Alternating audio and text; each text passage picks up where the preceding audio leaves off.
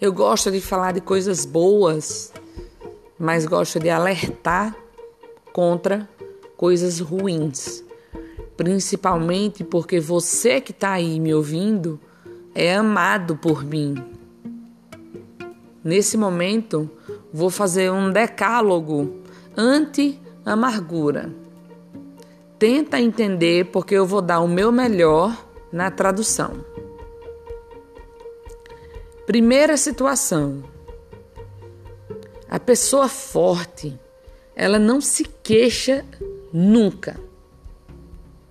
Ela é atenta em melhorar as coisas e não em se lamentar, porque não tem tempo para lamentações, ela tem tempo para desejos e realizações.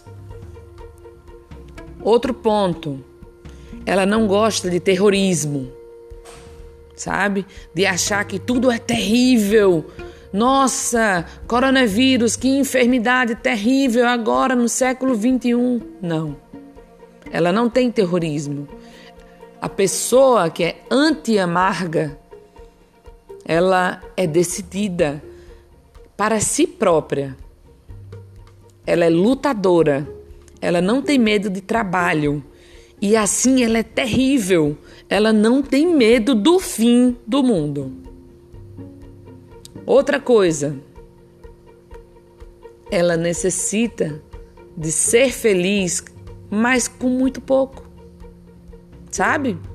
Cada dia mais ela necessita cada vez menos de objetos e de pouca coisa, porque a felicidade dela está em pessoas e não em coisas.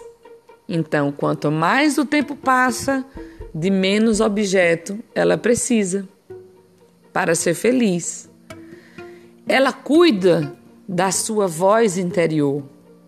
Ela se preocupa em não afetar o outro. Olha que interessante. Ela não exige nada de ninguém. Principalmente, ela não é uma fonte de problemas. Ela é uma fonte, sim, de soluções e de tratar todo mundo bem o tempo todo. Ela se cuida. Ela cuida se ocupando primeiro dela mesma. Ela estando bem ocupada, logo ela fará outras pessoas felizes. Olha que lindo uma pessoa anti-amargura, que é o mesmo que dizer uma pessoa mega feliz. Outra coisa, ela utiliza o humor e o amor frente à loucura alheia, né? Ela vê pessoas nervosas e lhe dá beijos, e lhe dá abraços, e lhe dá palavras calientes. Olha que sucesso! Ela desfruta do trabalho, não importa onde mas ela é útil para a vida.